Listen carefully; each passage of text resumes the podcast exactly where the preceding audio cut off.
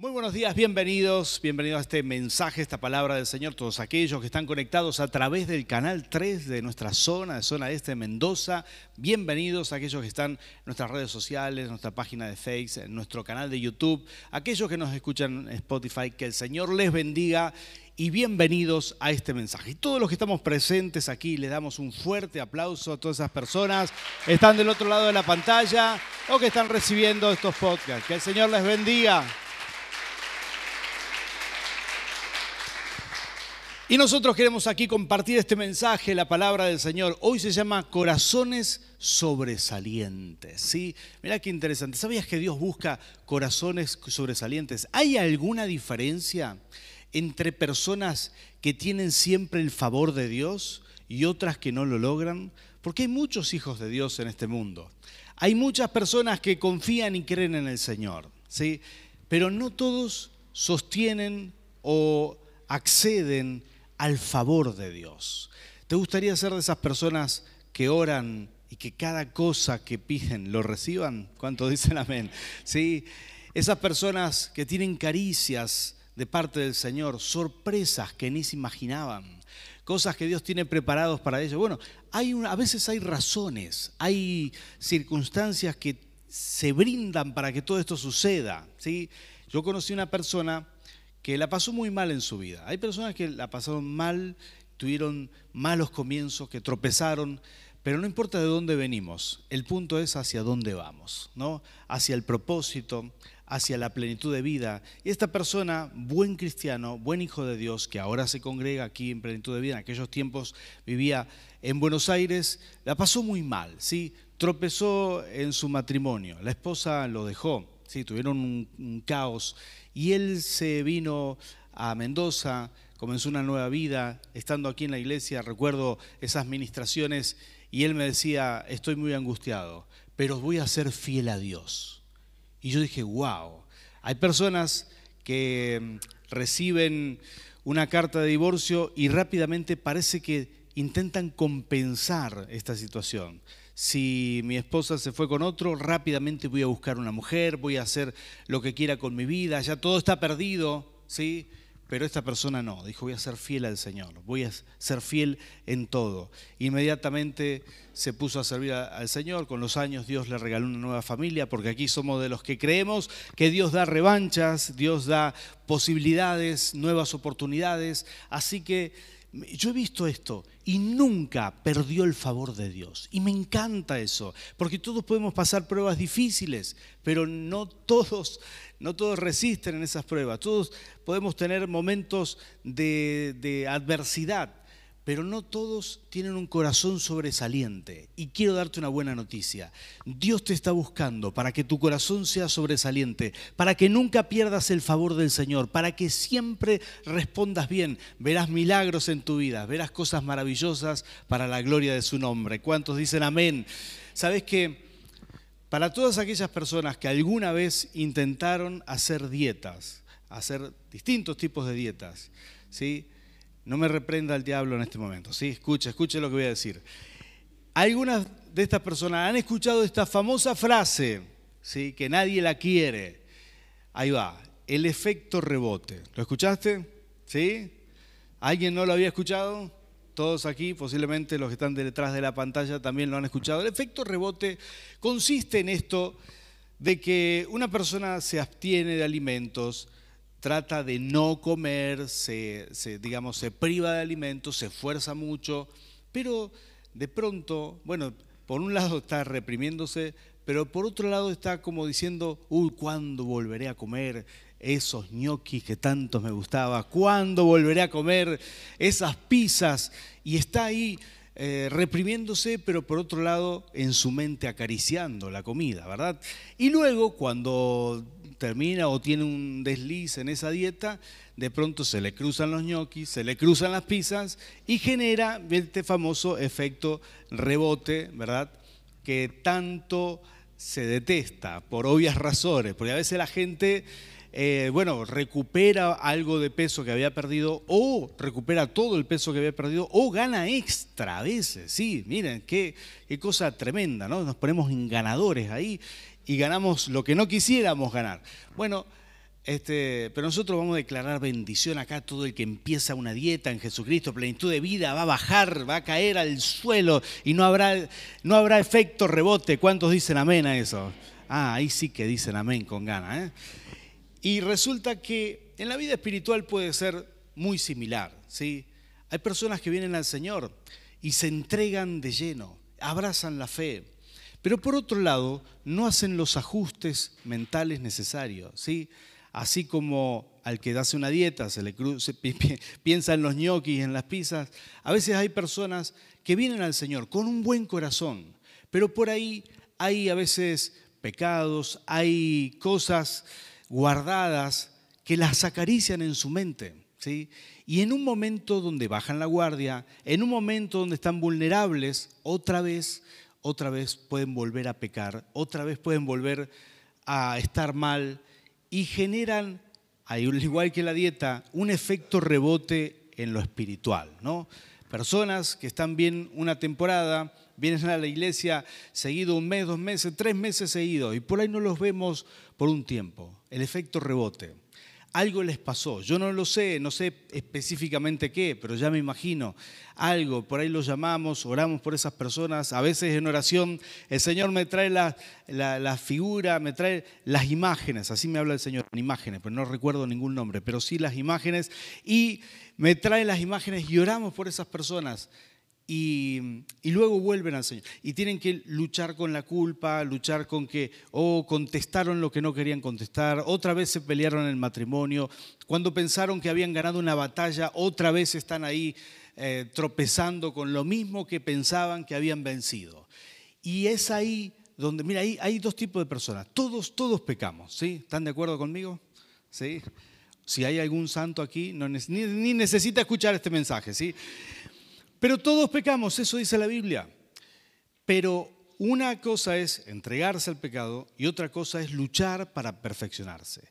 Cuando uno busca ser un corazón sobresaliente delante de Dios, que Dios te vea, es porque no te entregas al pecado, es porque luchás para salir. ¿Cuántos dicen amén a eso? ¿Sí? Es, porque estás peleando, estás dándole pelea y querés abrazar, eh, abrazar la santidad, querés crecer, querés desarrollarte. Al fin y al cabo, el favor del Señor no se obtiene siendo perfecto o pretendiendo ser perfecto, sino por el contrario, somos humanos. Pero el favor del Señor se obtiene cuando uno lucha con esas cosas que sabe que tienen que luchar. Estamos aquí y somos adultos, quizás alguno de nosotros lucha con la tentación de la envidia, por ejemplo. Gente, he escuchado gente muy buena que me dice, pastor, mi problema es la envidia. Yo me senté con esa persona y no podía creer porque lo disimulaba muy bien, ¿sí? Este, me dice, pastor, este es mi verdadero problema. Y me di cuenta, una buena persona, pero luchando con esto, y menos mal que buscó ayuda. Otras personas quizás luchan con el chisme, o, luchan con el enojo, con la ira, no lo pueden controlar y luego sienten culpa por eso. Todos podemos tener una lucha, pero Dios te llama a ser un corazón sobresaliente, una persona que desea crecer, que desea avanzar, que desea eh, cambiar algo dentro tuyo. Y para eso hay algunas claves que queremos compartir hoy y una palabra del Señor, una historia de las Escrituras que nos va a bendecir muchísimo. ¿Estás listo para esto? Acá viene. Esta es la historia de David, ¿sí? La historia de David. David tenía una unción muy especial. De hecho, dice la Biblia que David tenía un corazón conforme al corazón del Señor. ¿sí? Esto es maravilloso. El corazón de David le agradaba. Este, Dios estaba conforme con su corazón. Pero David no era perfecto. De hecho, estaba muy lejos de ser perfecto. Y cuenta la escritura Voy a leerte unos versículos en Segunda de Samuel, capítulo 11, versículo 1. Cuenta la escritura que él tuvo un efecto rebote, por así decirlo. ¿sí? El versículo 1 de esta historia dice, en la primavera, que era la época en que los reyes salían de campaña, David mandó a Joab con la guardia real y todo el ejército de Israel para que aniquilara a los amonitas y sitiara la ciudad de Rabat. Hago un paréntesis aquí. Quizás una de estas cuestiones que son muy importantes en las escrituras, los detalles que da, dice, en la época que los reyes salen a la guerra. David era rey, Pero él decidió no salir a la guerra. De hecho, mandó a su segundo al mando para que vaya a hacer aquello que él tenía que hacer. ¿sí? Se salió de su propósito. Dios tenía una unción muy especial para él. Él era un gran vencedor. Todo lo que tenía enfrente lo derribaba. Cuando era pequeño, cuando era adolescente, mató un león, un oso, un gigante, luego derribó ejércitos enteros. Esa era la unción. Él tenía una unción de conquista. Pero por algún motivo, David estaba fuera del propósito. Estaba eh, desenfocado.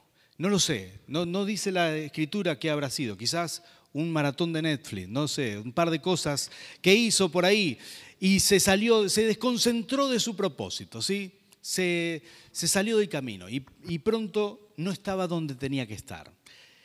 Ah, dice la palabra del Señor, versículo 2. Una tarde, al levantarse David de la cama, comenzó a pasearse por la azotea del palacio. Y desde allí ve una mujer que se estaba bañando. La mujer era sumamente hermosa, por lo que David mandó averiguar quién era. Y le informaron, se trata de Betsabé, que es hija de, de Eliam y esposa de Urias elitita. Entonces David ordenó que la llevaran a su presencia y cuando Betsabé llegó, eh, se acostó con ella. Después de eso, ella volvió a su casa. Hacía poco que Betsabé se había purificado de su menstruación, así que quedó embarazada y se lo hizo saber a David. ¿Habías escuchado alguna vez esta historia? ¿Sí? La mayoría. Bueno, una de las cosas que me encanta de la Biblia que son estas las que realmente nos hacen crecer, es que la Biblia no esconde los problemas de los grandes hombres de Dios, sino que los muestra. ¿Te diste cuenta de esto? Los muestra con una sola razón, para que vos y yo no caigamos en la misma trampa. ¿Qué te parece? ¿Te parece maravilloso?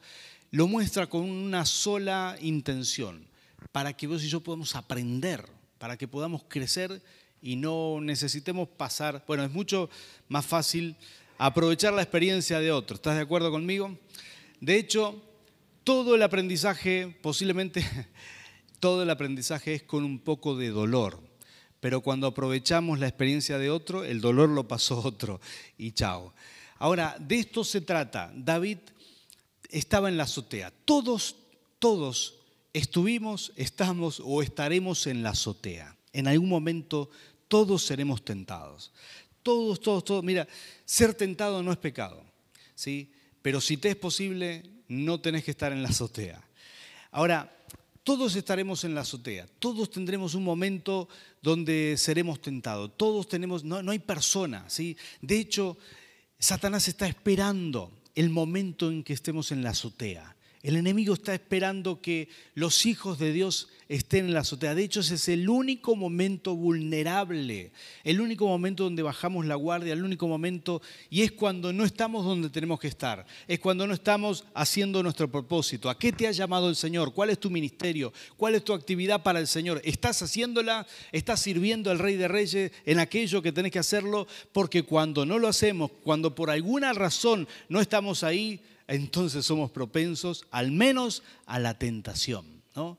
Ahí estaba David en la azotea, estaba totalmente vulnerable a la tentación, no estaba en el lugar que tenía que estar, mandó a su segundo al mando a una responsabilidad que era para él, se desligó y menospreció aquello que Dios le había dado, la unción de vencedor. Se le dijo, anda Joab, anda vos, yo ya estoy cansado y se quedó ahí en la azotea. Vio una mujer, Belsabé, le gustó la mujer y la mandó a traer. Sin, pero alguien le dijo, no, pero es la esposa de Urias elitita, ¿sí? el eteo elitita. Y em, David dijo, no importa, tráiganla igual, y abusó de ella. Esto es lo que dice la palabra del Señor, gravísimo lo que hizo, totalmente grave, no, como si fuera poco, para aquellos que no conocen la historia, David intentó adjudicarle el hijo a su esposo. ¿sí? Cuando quedó embarazada, dijo, bueno, esto va a ser solamente un engaño.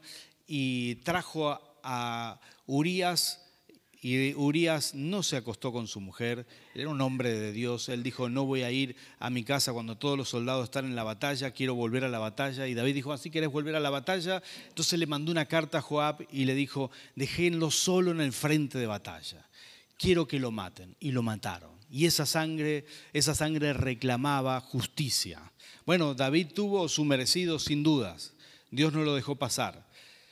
Pero todos podemos aprender para no caer en este punto tan bajo. Todos podemos aprender. Aquí es donde cada uno lucha por tener un corazón sobresaliente. Cada uno lucha para no llegar a estos puntos. Cada uno lucha para, para no perder el favor de Dios. Este fue el punto donde David perdió el favor. ¿sí? Este fue el punto más bajo. A partir de ahí, David tuvo una serie de problemas en su familia terribles. Pero nosotros podemos evitar eso. Todos los que estamos aquí podemos tener la unción de lo alto, un corazón sobresaliente. Evitar los efectos rebote es lo que nos toca hoy y para eso vamos a aprender algunas cosas. ¿Estás listo para esto? ¿Sí? Ahí va. Número uno, ¿sí? Para evitar este efecto rebote, todo el mundo tiene que conocerse, ¿sí? Porque el enemigo te conoce y a veces te conoce más de lo que vos mismo te conoces. Hay personas que se mienten un poco de sí mismos. No, yo no tengo problemas con esto. ¿sí? No, mi, matrimonio está perfecto. Hay gente que no quiere ver. ¿sí? ¿Conocen a alguien así? Hay gente que dice, no, no, este, este no es nuestro problema. ¿sí? Nosotros estamos muy bien.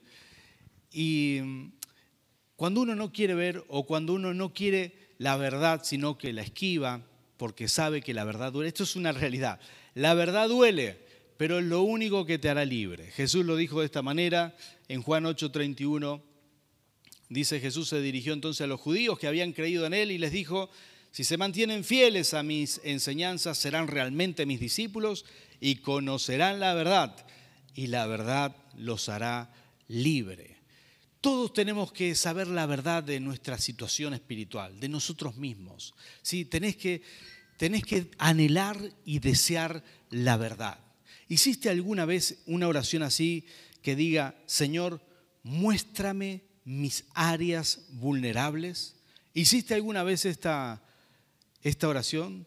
Alguno me dirá, pastor, yo necesito hacerla, la reconozco, sé cuál es mi área vulnerable, sé cuál es mi lado eh, flaco, mi, mi, lado débil, sé cuál es. Y, cuando uno sabe cuál es, entonces te será fácil evitar la tentación, o por lo menos eh, dejarte propenso a los ataques del enemigo en, ese, en esa área de tu vida. Hay personas que ni siquiera son conscientes de cuáles son, cuál es su lado débil, cuál es su lado flaco, cuál es su, su problema. David tenía un problema, tenía un problema, tenía un problema con las mujeres. Él tenía un problema, tenía un problema oculto. Él hacía abuso de autoridad, tenía un problema y nunca luchó con su problema. Simplemente lo dejó pasar y ese problema le trajo la ruina. Nunca minimices tus lados débiles. Dios te puede ayudar en tu lado débil. Y para ser un corazón sobresaliente, todos tenemos la misión de encarar nuestro lado débil. ¿sí? ¿Cuál es tu lado débil? Quizás rencores guardados, quizás tu carácter, quizás tu forma de ser, ah, tus, tus, reclamos, estás orientado al conflicto, no lo sé. ¿Cuál es tu lado débil? Dios lo sabe. El enemigo también, ese es el problema. Pero solo Dios te puede ayudar a fortalecer tu lado débil. ¿Vas a hacer esta oración? ¿Sí? Vas a decirle, Señor, muéstrame por si no lo sé. A lo mejor pensás que es una cosa o pensás que una, es una sola cosa y quizás, hay muchas más. Quizás hay muchas más que no sabes. Nuestra estima a veces nos juega una pasada con todo esto porque la autoestima tiende a llevarnos, bueno, tiende a, buscar los niveles de flotación, a subir, ¿no? Y a veces nos miente un poco acerca de nosotros mismos para, para no sentirnos tan mal. Y, pero a veces tenemos problemas en ciertas áreas y no lo reconocemos. Todo comienza cuando uno reconoce, cuando uno dice, sí, tengo problema con esto, sí, soy violento, soy una persona que tiende a la infidelidad, soy una persona que tiene problemas con la pornografía, soy una persona, cuando uno se cuenta verdad, cuando uno se, cuando uno se mira al espejo y dice, sí, este soy yo, ahí comienza tu sanidad, ahí ahí comienza tu recuperación, pero no antes de esto. Uno no puede esconder bueno, uno puede esconder a muchas personas, pero uno no le puede esconder al Señor. Si quieres ser un corazón sobresaliente, tendrás que anhelar la verdad en tu vida. ¿Cuántos dicen amén a esto? Dígame amén, ouch, lo que quiera, pero diga algo, ¿sí? Sé que no es fácil, pero todos tenemos este deber tan importante. La segunda cosa que tenés que hacer frente a esto, hacer la de José en Egipto. ¿Te acordás de José? José, la, mujer de Potifar le dijo, vení a la cama conmigo, y José salió huyendo. La, la mujer de Potifar le dijo, no, vení para acá, lo agarró de la túnica y la túnica se le salía y él tenía que elegir entre salir corriendo desnudo o mm, quedarse ahí y prefirió la humillación. La Biblia dice que salió corriendo sin ropa por el medio del campo. Y y a veces hay que hacer esto, no digo para que salgan corriendo desnudo por Dios, sino para que todos nosotros, para que podamos huir de la tentación, correr de los lugares. Sabes, David no tenía que estar en la azotea. Si él vio que había una mujer desnuda ahí, él tenía que salir de esa situación. pero él decidió jugar con sus áreas vulnerables. Él decidió satisfacer la carne. Y esta es una decisión que todos tenemos que tomar, huir de los lugares donde somos vulnerables. En tercer lugar, voy a decirte que aparte de esto, todos debemos, debemos em, quizás enfrentar nuestros propios pensamientos negativos, pensamientos, pensamientos de pecado, pensamientos que nos arruinan la mente. Todos debemos, toda nuestra lucha comienza ahí. Yo me imagino a David tratando de pelear en la azotea. Eh, ahí está la mujer, ¿qué voy a hacer? Pero soy el rey, pero esto. Toda una lucha mental. Y él cedió. Él fue vencido en esa lucha mental. Pero todos debemos, debemos asumir que hay una lucha mental. Mira, eh, hace un tiempo atrás mis hijos estaban cortando el césped de casa después de muchas amenazas de muerte, obviamente, ¿no? Y, mientras cortaban el pasto, em, cortaron una planta ahí y me llaman y me dice, ¿qué es esto? Y yo les digo, estas son las rosetas, ¿sí? Esto si uno lo deja son estas enredaderas de suelo que crece y, toma todo el, pasto. Tenemos un pedazo pequeño de césped, pero, pero lo toma todo rápidamente, se llena de espinas, así son las rosetas, ¿verdad? Y les explicaba esto, entonces le dije, traigan la pala. Obviamente preguntaron, ¿qué es eso? Y le dije, es una herramienta para, para sacar las rosetas. Y sacaron las rosetas y las sacaron de raíz, obviamente, estoy bromeando, ¿no? Pero sacaron las rosetas y ahí el pasto quedó perfecto, el césped quedó muy bien. Pero así son, así es, por alguna razón es como que las rosetas o las espinas pueden más que las flores, que el césped. O sea, lo cubre todo, las espinas lo cubren todo. Y así son nuestros pensamientos. Así es el jardín de tu mente. Si dejas un mal pensamiento, si es como una roseta que pronto lo cubre todo. Crecen, ¿sí? Por eso el apóstol Pablo dice, la palabra del Señor dice en 1 Corintios 10, 12 y 13, y esto es algo que todos debemos hacer, todos debemos hacer Dice, por tanto, si alguien piensa que está firme, tenga cuidado de no caer. Ustedes no han sufrido ninguna tentación que no sea común al género humano, pero Dios es fiel y no permitirá que ustedes sean tentados más allá de lo que puedan aguardar, perdón, de lo que puedan aguantar. Em, más bien cuando llegue la tentación, Él les dará también una salida a fin de que puedan resistir. ¿Cuántos dicen conmigo, yo podré resistir en el nombre del Señor? Siempre Dios te dará una salida, siempre habrá una puerta abierta, siempre el Señor estará contigo. Cuando uno levanta su, su mirada al cielo y dice, Señor, ayúdame en los momentos de tentación, uno dice, Señor, Em, necesito tu ayuda, siempre el Señor te podrá ayudar. Y esas rosetas ah, no solamente hay que sacarlas, sino que hay que plantar flores en tu jardín de pensamiento, hay que plantar buenas cosas. Por eso el apóstol Pablo dice también, te leo este pasaje en Filipenses 4, 8, 9, dice, por lo demás, hermanos, todo lo que es verdadero, todo lo honesto, todo lo justo, todo lo puro, todo lo amable, todo lo que es de buen nombre, si hay virtud alguna, si es digno de alabanza. En esto pensad. Todos podemos elegir en qué pensamos, con qué llenamos nuestra mente, con qué cosas eh, mejoramos nuestra manera de razonar. Todos podemos elegirlo, todos podemos elegir la negatividad, todos podemos elegir el pecado o podemos elegir las buenas cosas.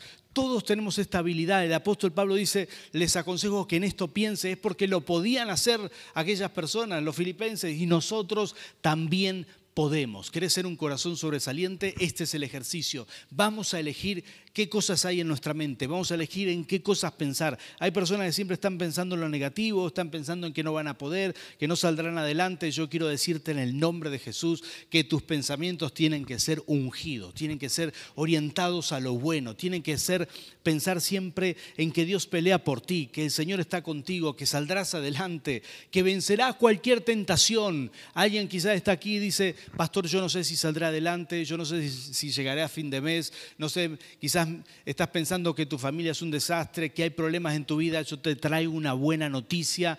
El Señor pelea por ti. Solamente tenés que creerle y llenar tu mente de pensamientos de este tipo. Todo lo bueno, todo lo amable, todo lo puro, todo lo que es de buen nombre, en eso tenemos que pensar. Y hay que hacer este trabajo. Hay que tomarse el ejercicio de erradicar de nuestra mente todo aquello que nos sirve, pensar en lo bueno. Hay, hay matrimonios que siempre están pensando, me voy a separar y voy a hacer esto y planifican en su mente, no hagas eso. Hay personas que tienen reclamos hacia su pareja, hacia sus hijos, los guardan esos reclamos, son rosetas que van a arruinar tu vida, saca todo eso. Hay personas que están enojados con sus jefes en el trabajo, hay personas que están angustiados, están reclamándole algo a alguien. Saca todo eso de tu mente, deja que el Espíritu Santo llene tu mente de cosas buenas y verás cómo salís adelante. Yo me imagino David ahí peleando, David en la azotea, todos estaremos en la azotea en algún momento, ya te lo dije. Y lo que va a hacer la diferencia es que tu jardín de pensamiento esté limpio, que no haya, no haya rosetas, no haya espinas, sino que solamente haya flores. Eso será lo que te ayude cuando la unción llega a tu mente, cuando empezás a tener la mente de Cristo. Eso será lo que te ayude en los momentos difíciles. Serás un corazón sobresaliente, serás de las personas que dice, en la azotea yo no me quedo, me voy, no voy a perder el favor de Dios, voy a vivir en la santidad. ¿Cuántos dicen amén a esto? Serás de esas personas porque el Señor está contigo. ¿Cuántos toman esta palabra? Ponte de pie entonces, vamos a orar juntos. Este es el primer mensaje de esta serie, Corazones Sobresalientes. Voy a pedir a los adoradores que empiecen a ministrar con la adoración aquí. Y vamos a orar para que el Señor haga este milagro, Él nos bendiga, que el Señor haga este milagro de, de ayudarnos a anhelar, a anhelar lo santo, lo bueno, ¿sí? En algún momento uno tiene que cambiar esos pensamientos. Con el ejemplo que dimos con la dieta, en algún momento uno tiene que dejar de acariciar en su mente los ñoquis y las pizzas, ¿sí? ¿Se entiende la alegoría? En algún momento uno tiene que decidir, no, yo voy a amar lo sano, voy a amar lo bueno, voy a amar lo que me hace bien. Y cuando uno hace ese cambio mental, cuando uno desarraiga los malos pensamientos, las cosas malas, y trae lo bueno, entonces la unción desciende. Vamos a orar juntos, cerra tus ojos, cerra tus ojos. ¿Con qué cosas luchas? Este es tu momento.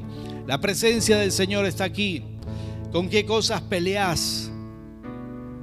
¿Cuáles son tus luchas? Los que están del otro lado de la pantalla pueden hacer esta oración conmigo. ¿Cuáles son tus luchas?